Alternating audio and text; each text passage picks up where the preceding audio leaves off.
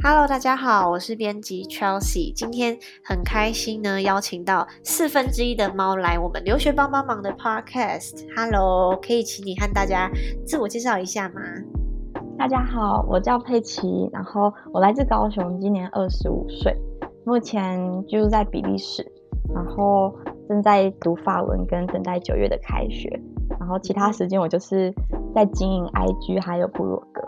然后，所以刚刚 Chelsea 才会叫我四分之一的猫，因为我的 IG 名称是四分之一的猫。那大家可以叫我佩奇就好，因为我觉得叫四分之一的猫很奇怪。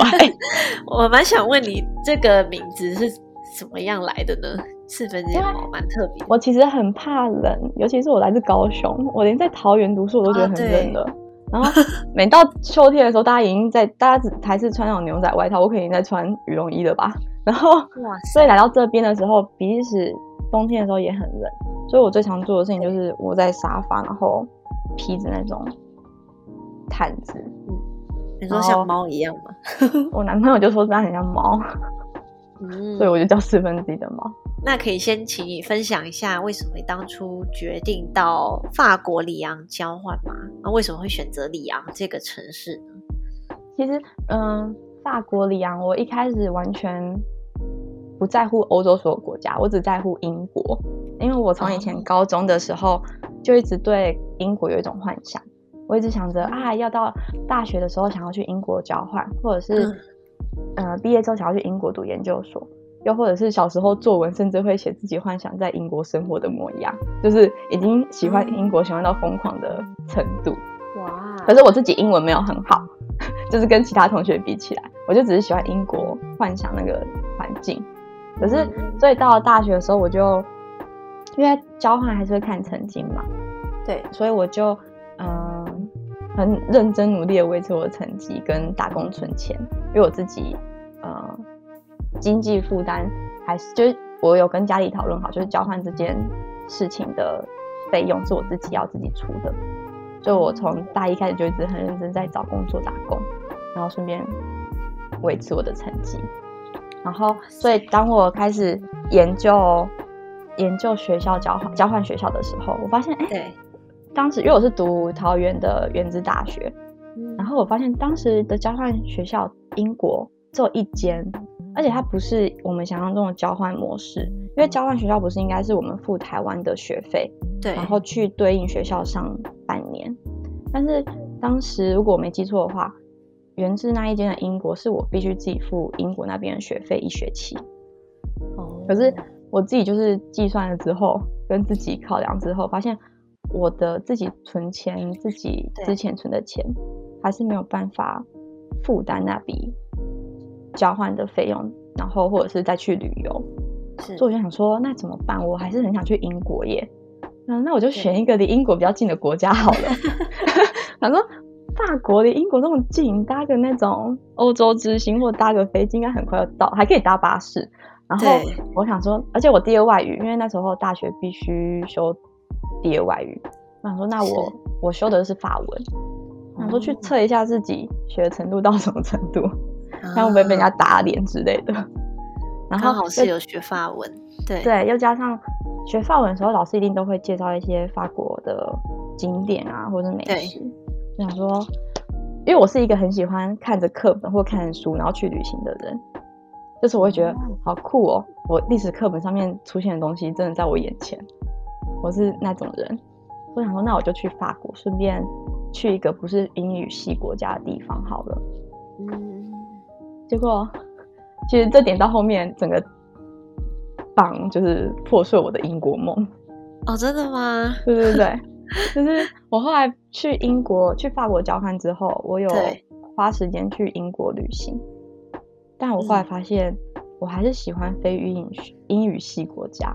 哦，这反而去当地没有你想象中的这么对，好像真的像人家说的，期待越大，然后哎，真的会失望就会越对。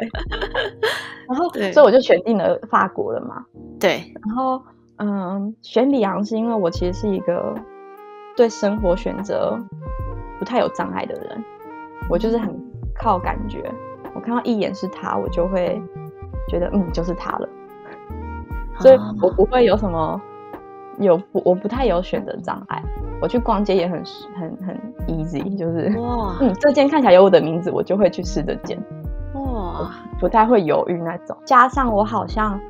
嗯好像没有那么喜欢大城市，第一大城市。我发现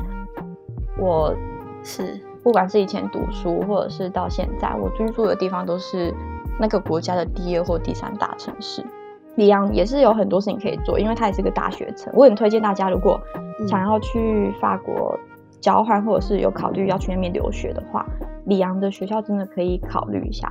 因为那边有，我觉得它超适合大学生生活。它有，因为它是很多大学，所以有很多学生的活动。如果你想去喝酒，酒吧也有啊，也有夜店。然后甚至有在河畔上面的船的夜店，但也不像夜店，它就有点像是酒吧。然后也有一整条街都是酒吧，然后他们那边都会就是大家玩一个游戏，就是去每一间酒吧喝喝 shot，嗯，然后这样子串起来玩在一起。哇，就是其实也是蛮多好玩的，然后又不会像大城市的环境这么复杂，这样子对，而且也会有博物馆、美术馆那些的，也会有大自然的地方，而且里昂的位置我觉得很棒，就是像是刚刚我们前面有聊到，你去安息，或者是旁边的瑞士，或者是冬天想去滑雪的话，坐个巴士应该一个小时多就到了，旁边就有山可以去滑雪，对，它离瑞士就隔一座山嘛，对？超近的。嗯嗯然后，嗯、要去南法也很方便，要去巴黎也很方便，因为有那个法国高铁对，TGV，直接直达就可以到法到到巴黎。嗯所以我觉得里昂非常就很适合大学生生活，我觉得。嗯所以你在那边是读哪一个大学的交换？我是读里昂天主教大学的管理学院，哦，那那当时就是都是以法文沟通吗，在那边有遇到什么障碍吗？没，嗯，我记得很深刻的嗯是，原来我理解到啊，原来我法文不怎么样。然后，而且因为我是一个很，我觉得我自己内心是一个很传统的台湾人，嗯，就是三餐我喜欢吃热食，早餐就是蛋饼啊，对，然后午餐就是吃面，晚餐还是吃面，就是我很喜欢吃热汤的东西。对但，是我第一次，我记得我第一次到里昂的时候，我跟朋友约在一个广场，我想说我先去买个三明治吃。我印象中的三明治是我可以，比如说像帕尼尼是这样念吗？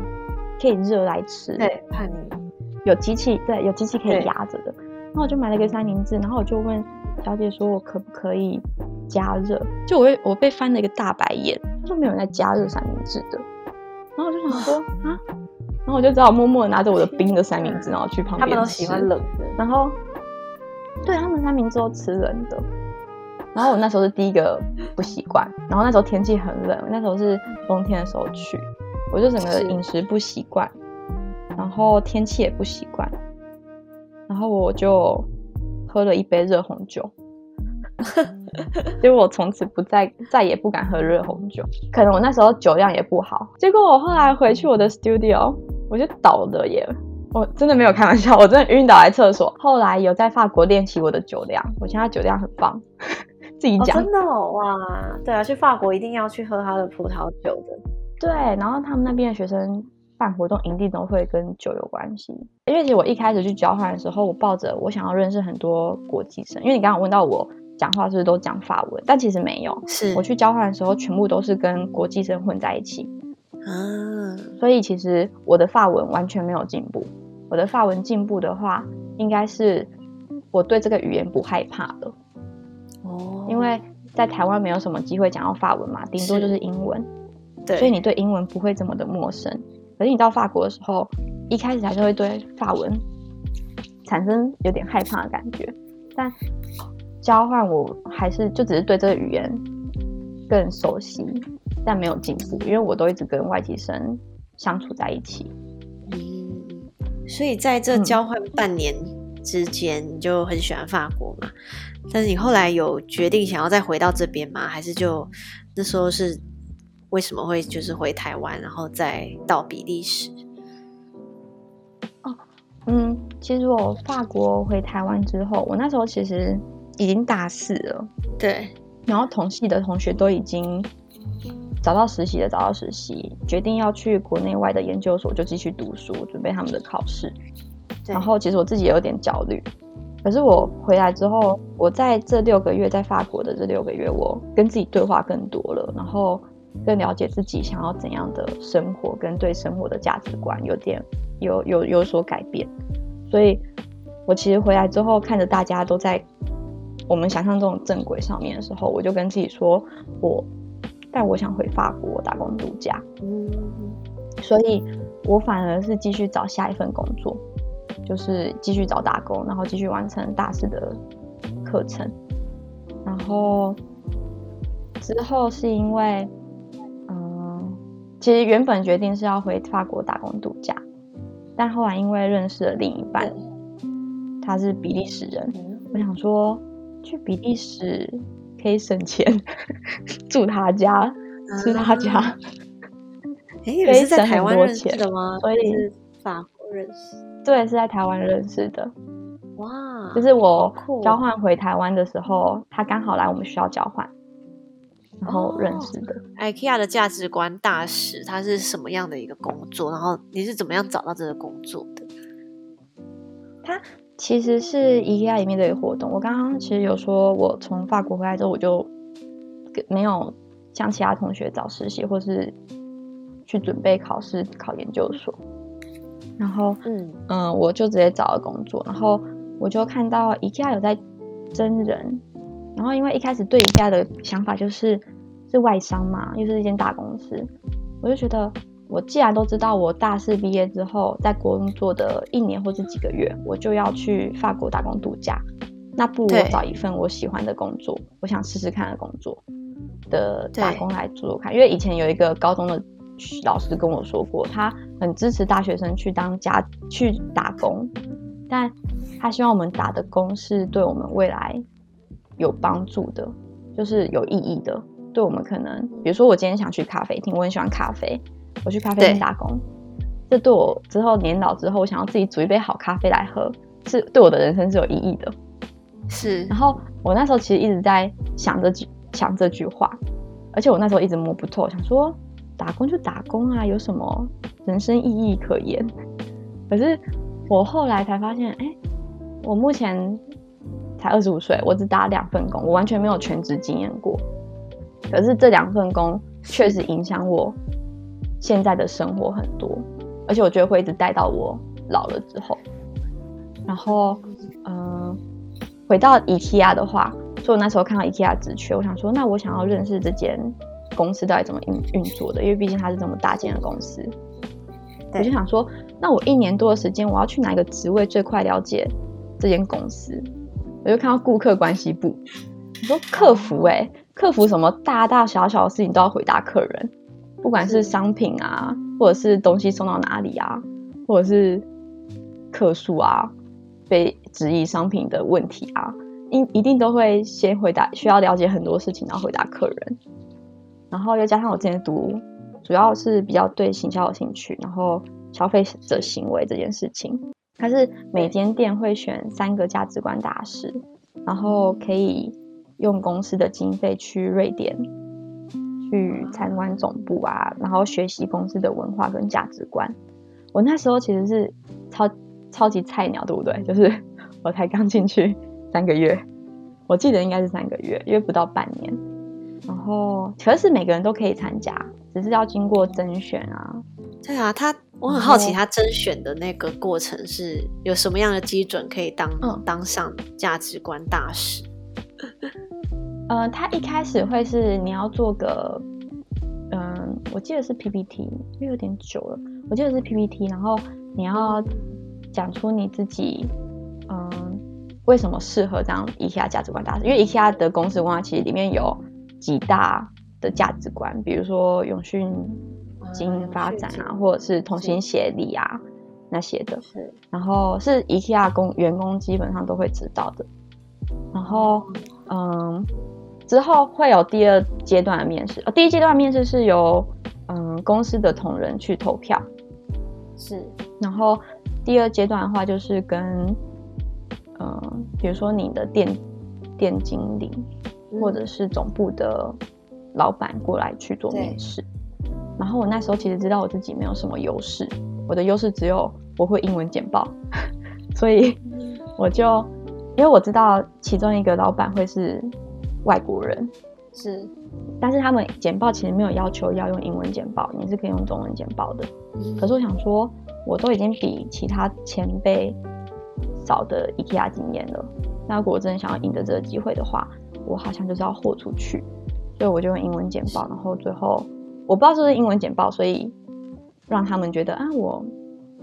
蛮适合的，然后派我出去。我不晓得，但是我最后有被选上，然后就一起跟着其他同仁们一起去瑞典这样子。但其实当时有一个私心，但是有一半是真的想要去了解这间公司，但有一半时间是因为那时候跟男朋友是远距离了。哦，所以想说去瑞典的时候，对，顺便去比利时找他这样子。哇，我怕我前同事听到，他是提供机票、住宿，然后让你们自己去总部参观吗？嗯，是跟着中国的同仁哦，就是我们有台湾一队，然后跟中国的一队，然后我们会打散，我们会打散到中国的。各组里面，然后跟他们一起，呃，进行参观啊。像是我们有去 IKEA 的总部是 iOS，就是它是设计师在里面开始研发设计产品的地方。然后，嗯，大家如果有兴趣的话，其实 YouTube 上面有影片。哦。他们就会跟我们讲说一些产品的故事怎么来的啊，或者是其实设计师有用心的防止小朋友安全危险什么之类的。就是会介绍这些东西，然后我们有去他们的制造的厂去看厨房的壁柜那些的检测的地方，像是嗯床垫，或是儿童的用具，或是玻璃马克杯，很多地方他们有一个厂是在做实验室，就会一直实验着实验，看这个产品是不是可以上线的。然后我们住的地方就是 IKEA Hotel。所以对我来说，那边真的就像是一个，虽然它是它是它个城市叫阿姆胡特，它虽然是一个城市，但你会一进去就觉得 它好像是 IKEA 村的感觉。哇！因为每个地方都跟 IKEA 有关系，真的可以去那边，真的好棒哦！而且大家其实一般人也可以去哦，真的吗？一般人也可以去，一般人去的话是也可以住 IKEA hotel，我记得没错。然后可是参观的话是参观 IKEA museum，就是它的博物馆。哦，是去那边的工作，主要就是让你们去了解，然后回台湾有需要做什么样的报告或是工作吗？回台湾的话，就是跟嗯其他同仁分享，我们就也会办嗯讲座，然后分享给他们，然后当然也有带礼物回来啊，让大家比较愉悦一点，就是一个推广的。关他们的理念等等的，所以这个应该也让你更了解整个欧洲啊，或是对他们瑞典有一些新的认知。嗯嗯嗯，绝绝对有，就是呃，主要还是对 IKEA 这间公司。所以后来嗯，就是决定又再返回欧洲打工度假，然后选择比利时，有一部分是因为另外一半在那边，然后选择这个地方。嗯。然后还有另一个原因是因为，嗯，比利时也有法语区嘛。对。然后，像我刚刚有说，我后来发现我比较喜欢非英语系国家，可能是我很那时候很享受他们的，嗯，悠闲跟自在吗。嗯嗯。但负面的话就是过度悠闲。是。对。但是，但是我还蛮喜欢那种感觉的。然后。我最后决定还是选，就是去比利时的原因，也是因为主要是法语区，我还可以继续进步我的法语这样子。是，嗯，所以当初嗯就决定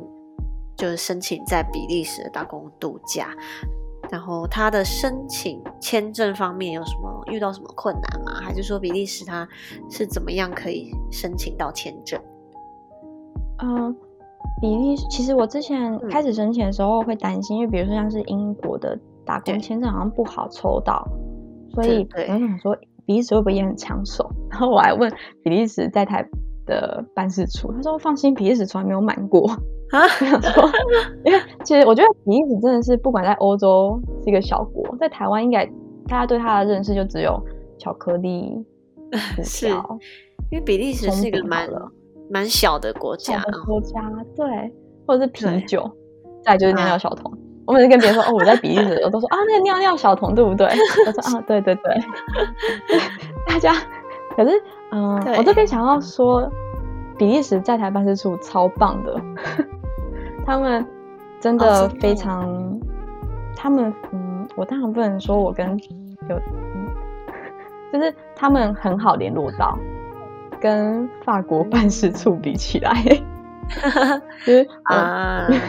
对，我觉得比利时办事处真的回复率跟不管打电话或是脸书上面的讯息回复都超快的，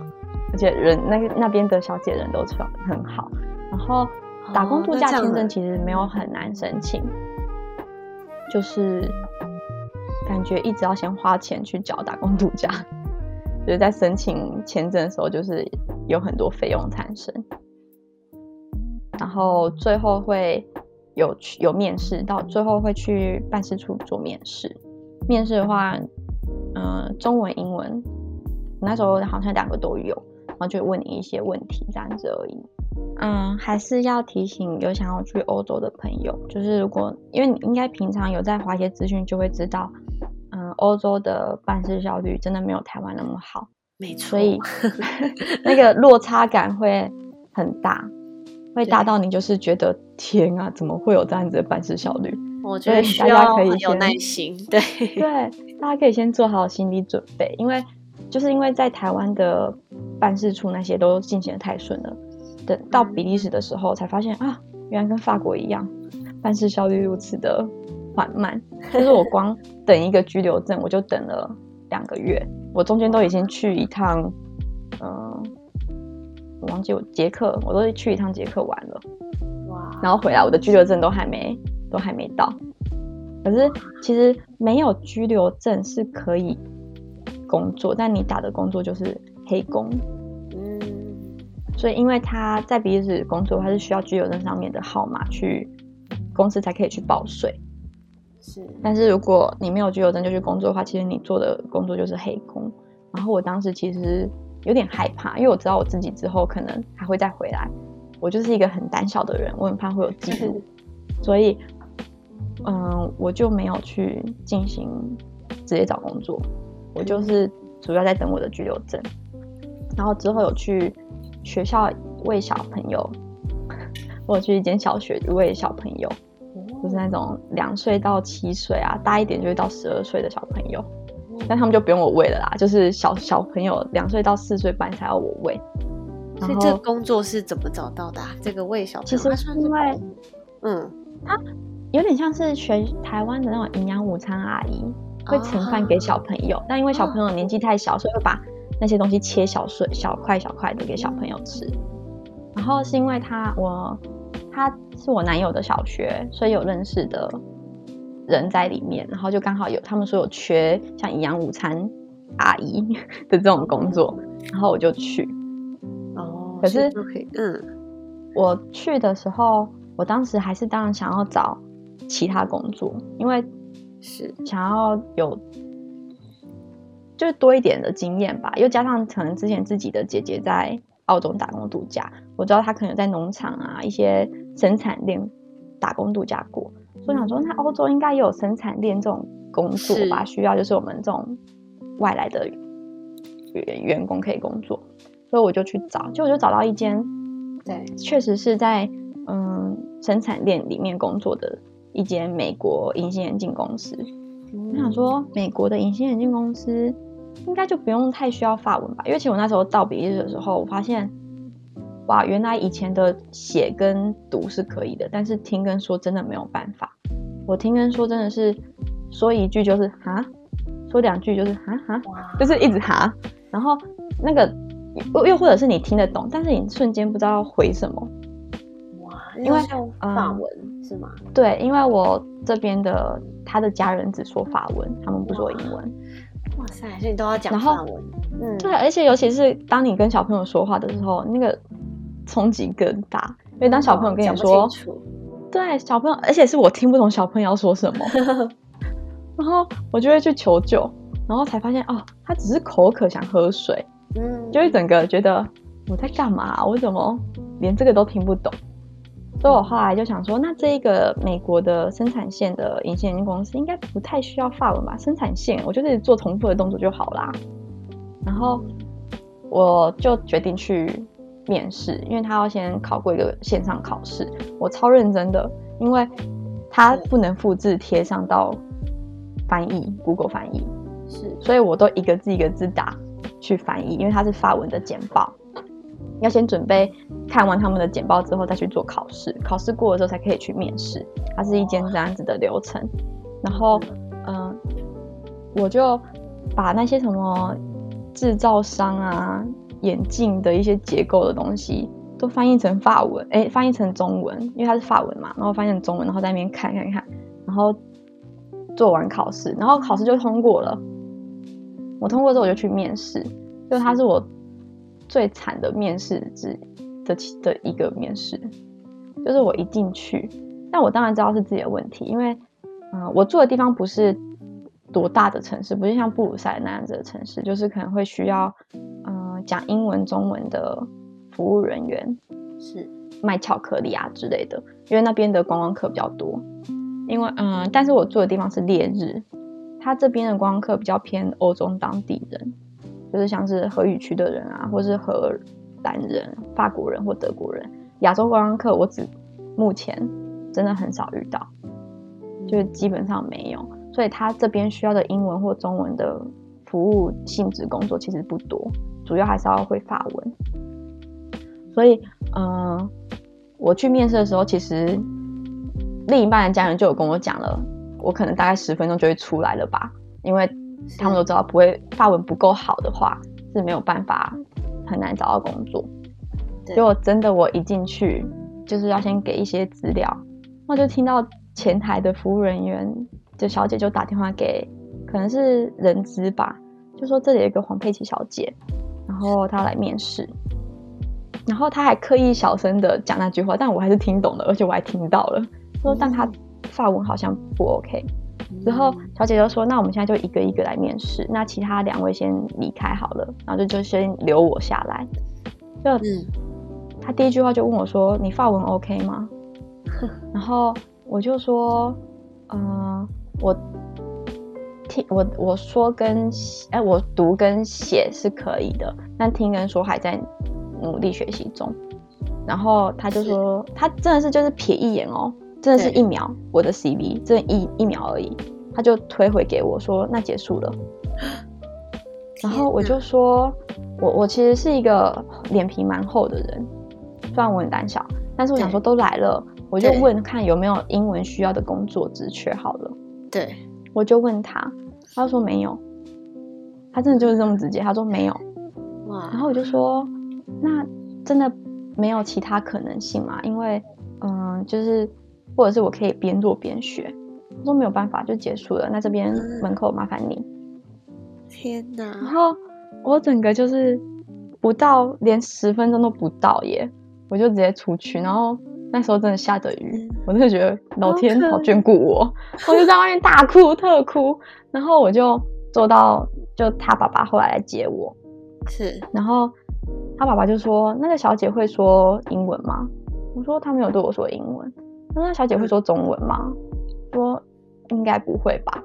他说那就对啦，你至少还会讲这两个语言。那他会吗？不要想那么多，反正就只是一次而已。然后之后我就我就回家大哭三天，然后大吃三天。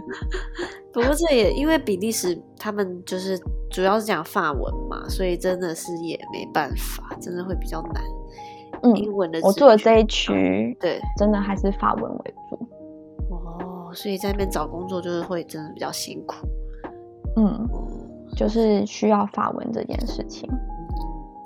所以你后来就觉，呃，现在就是边上法文课，然后有决定要继续读书，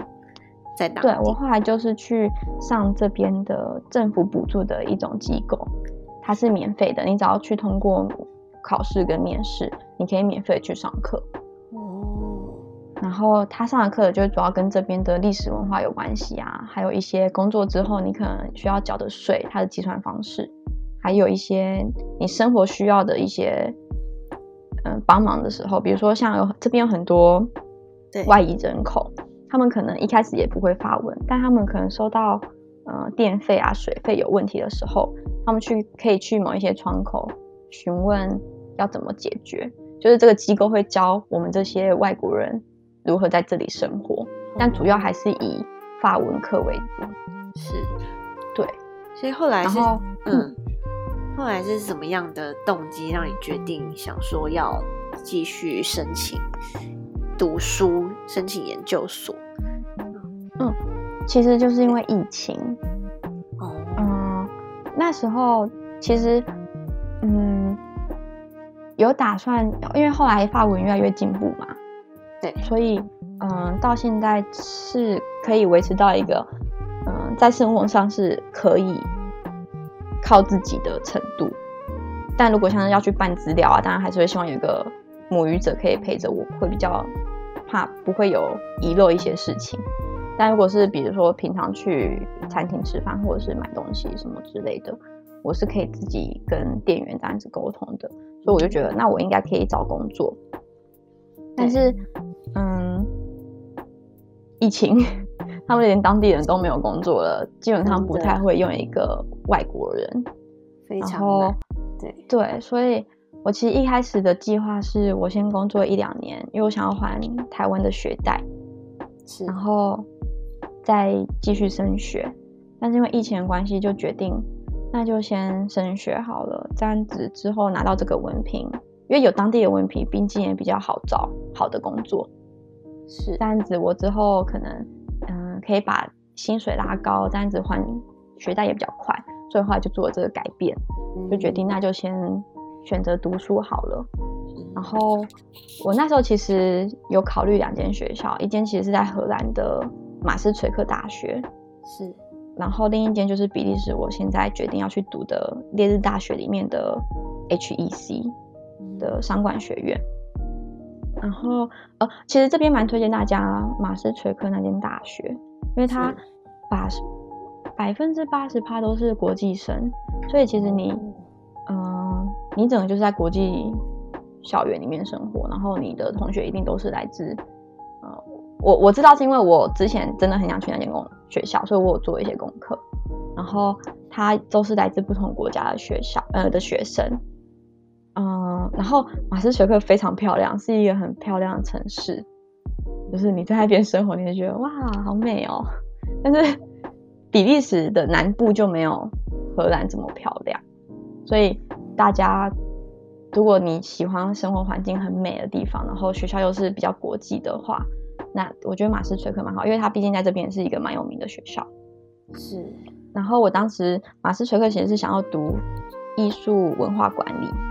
的课程，但是嗯。因为我不是艺术背景出身的，是，所以我必须先修一年的 pre master。嗯，但是，嗯，我做了很多比较，对，然后比利时的这一间他就是读商管，然后我选择的是行销，国际行销策略行销的研究所。我那时候其实很研究，到底要选自己真正很想读读看、试试看的文化管理，还是要继续从事我以前也蛮有兴趣的行销。是，然后后来就是去做一些比较，比如说学费的比较啊，或者是申请资料准备的比较，跟嗯，我去参加两边的学校的 open day，就是线上告诉你说我们学校是怎么嗯，有什么优势对的介绍的东西。我都去听完之后，我最后说服自己，也觉得就是做比较好的决定，我就选择比利时这一间。原因是因为，嗯，我自己，嗯，荷兰那一间学校，它的学费比比利时这间贵，嗯，然后再来是，他们的申请的资料也比比利时这一间来的复杂。比如说，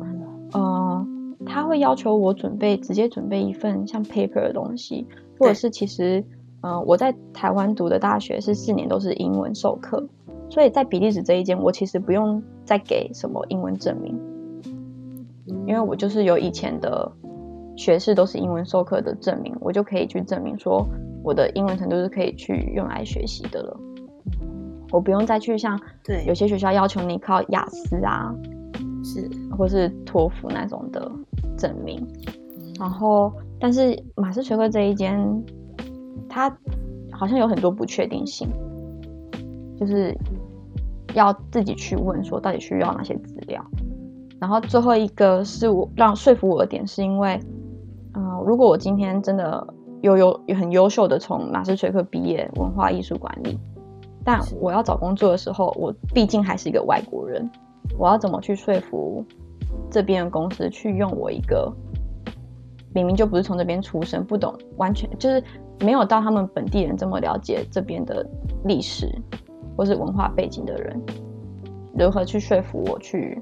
为他们工作？因为其实我想要在博物馆或者是做展览部分的工作，所以我后来，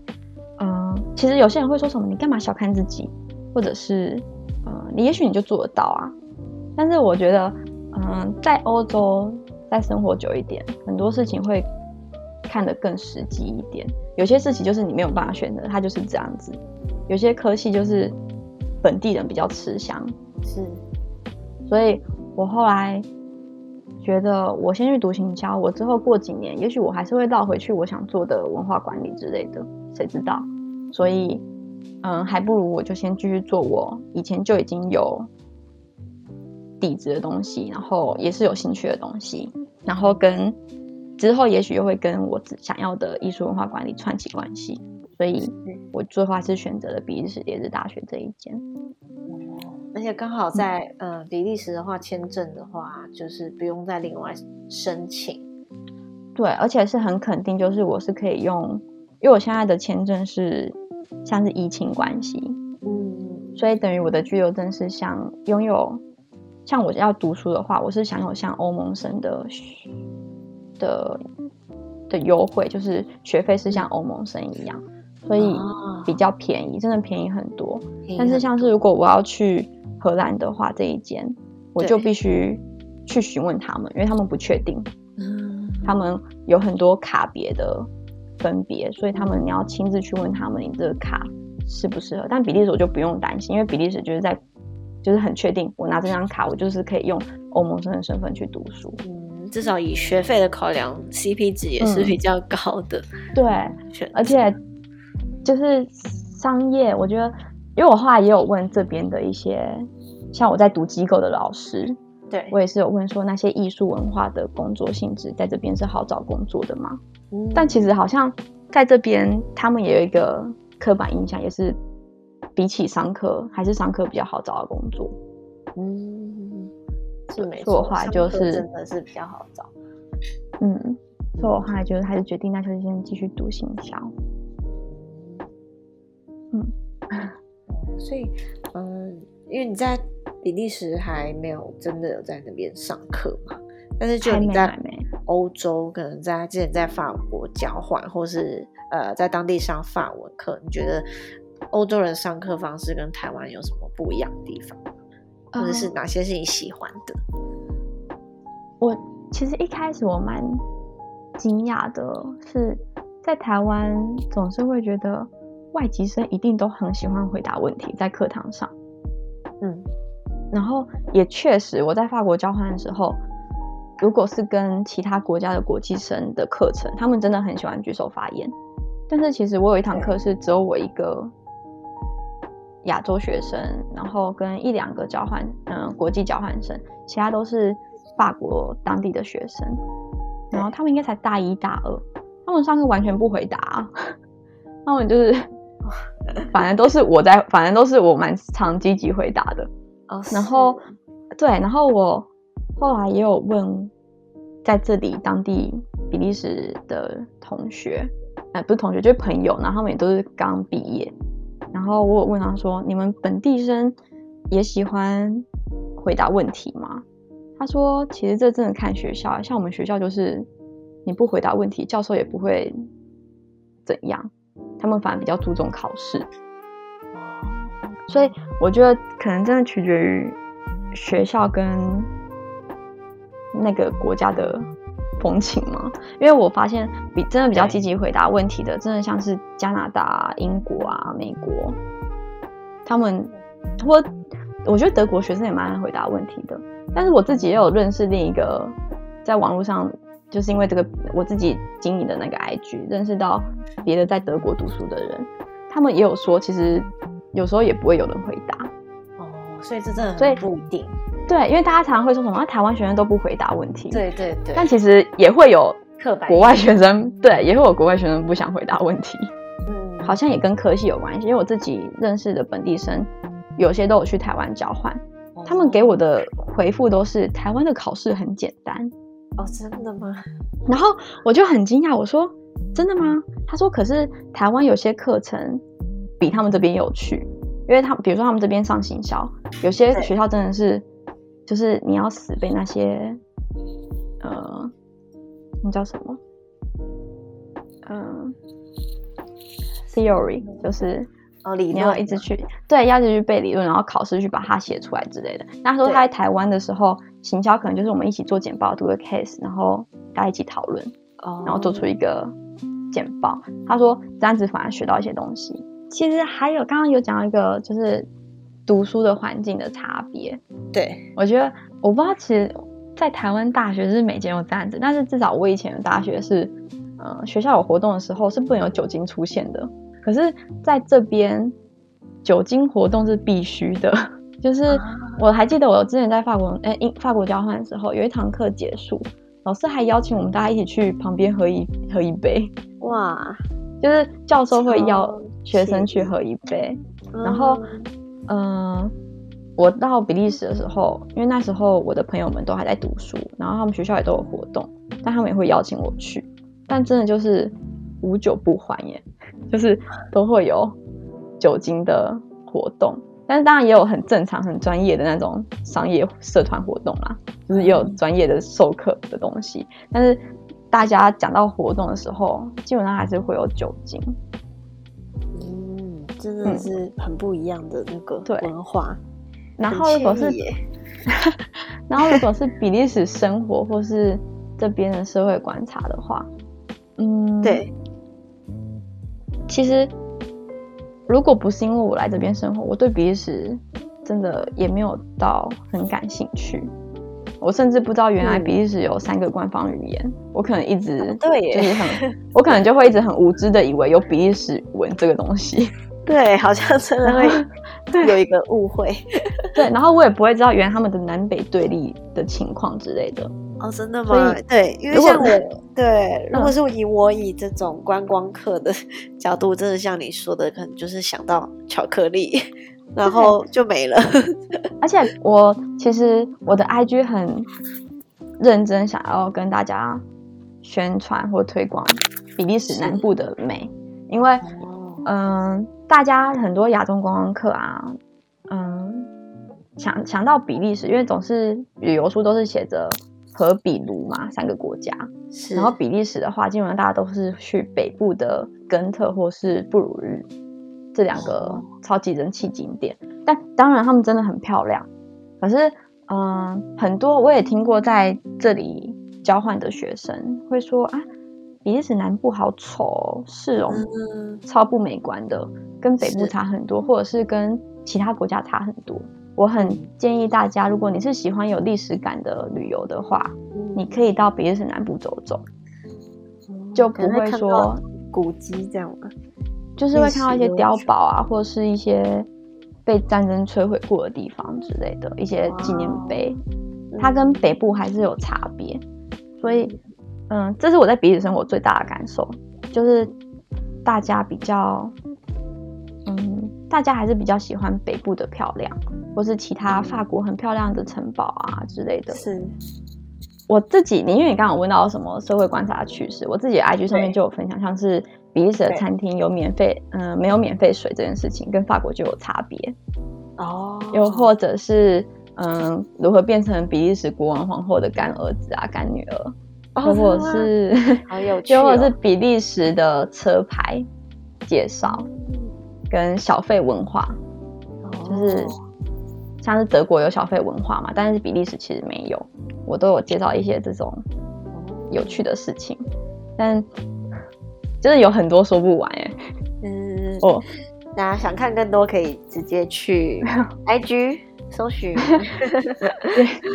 对，像是这里的超市的商品上面会有两种语言表示，一个就是荷文，一个就是法文。哦，真的，这个也是来这边才会觉得比较有趣的事情。嗯，比如说像牛奶盒，它上面就会写着法文的牛奶跟荷文的牛奶。那你你最后有没有什么想要建议？如果有同学也想要来到比利时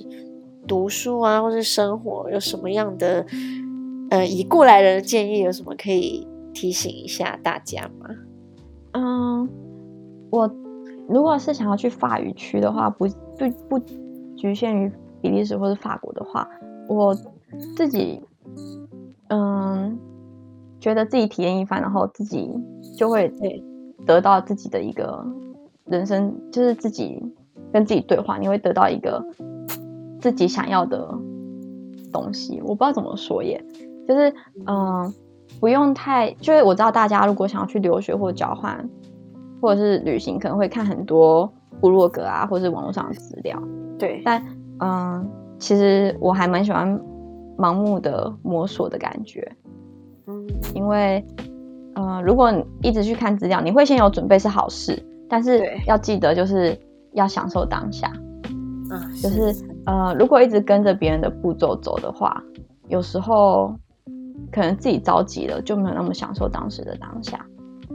然后，如果是针对法语区的话，嗯，有一个之后有一件事情我想提醒，尽管不会说法文也没关系，但是一定要记得这件事情，就是只要你在法语区，不管你进出哪里，比如说餐厅啊、商店，或者是药局、药妆店，甚至公车跟邮局，就是只要是一进去会有服务生的地方，一定要先说法文的你好。哦，真的吗？因为不，而且不管对方是不是在忙哦，我觉得就是尽管，或者是甚至他可能没有在看你，你一进去就是要先说 Bonjour，Bonjour，因为我觉得，因为 我觉得好像他们这边有这个习惯，你去一一间一间店就是会先说这句话，不然你之后被服务生白眼，其实我觉得蛮正常的。哦，真的，或者觉得对方不友善，我觉得是很正常的事情，因为。我有遇到过一些朋友，他们来玩，然后可能光因为台湾人习惯进商店不太会说你好，顶多就是坐公车会说你好，但去商店我们好像没这个习惯。然后因为我自己也有这样子的感觉，就是我自己也会有这种哎，好像忘记跟人家说你好的时候，就觉得对方好像没有那么友善。但如果跟对方说你好的时候，会觉得服务生至少会比较友善，就是有一种感觉。但是如果你不先说的话，又加上你是外国人，你可能后面就会自己。想太多，觉得是歧视啊，或什么？但有时候其实也许不是，只是他们习惯要先跟服务生打招呼这件事情。嗯，这这个对他们来讲，我不晓得。我我觉得这个就是不会讲法文那些都没关系，但是如果是在法语区进去一间商店，要先说这句话，你才不会后面可能觉得，嗯，这里人很不友善，或者是嗯，这里人是在歧视我。或者是为什么都不来？你没有友善。对对对对就这件事情。但嗯，大家要笔记下来，很重要。然后最后嗯，想要分享两个句子，就是会让我继续想要选择在欧洲这里扎根学习。是因为有一次我当时要去交换的时候，其实我有点犹豫，因为很多同学说什么。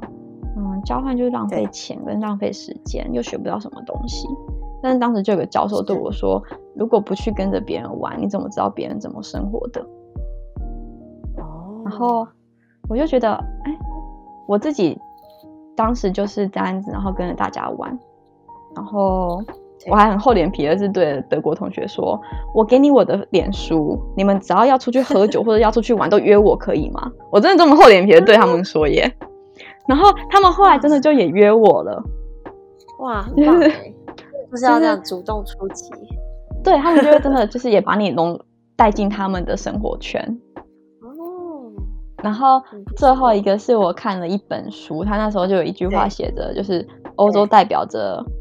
呃初恋跟日落，便宜的红酒还有喘不喘不过气的摸索。然后我自己其实是带着这，其实是看完这本书然后去交换的。然后我也去，我也在欧洲找。我觉得那时候就觉觉得，我想要去欧洲找欧洲对我的意义。然后，所以我就开始去观察这边的人的生活态度，还有跟着朋友玩啊。然后透过这边的语言，或是食物，或是天气跟社会环境，去了解他们这边文化。然后我到现在还好，因为是人家，因为是作者写的，不是我讲的。不愧人家是作者。就是我到现在还在摸索，我觉得不管住在一个地方久或不久，就是一直在学习的过程。对，人生一直都是不断在学习。嗯，所以有时候可能去决定去欧洲，可能也不需要一个多多厉害的理由，可能只是单纯想要去体验啊，然后感受那边的这个。风土民情，就是去就对了，而且可能就是当下的一个冲动。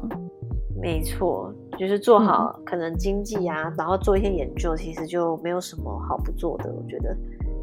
我想说谢谢你们有让我有那个我的 podcast 的处女秀，我真的完全没有的经验啊。对，那你那你也可以分享在你的 IG，谢谢佩奇。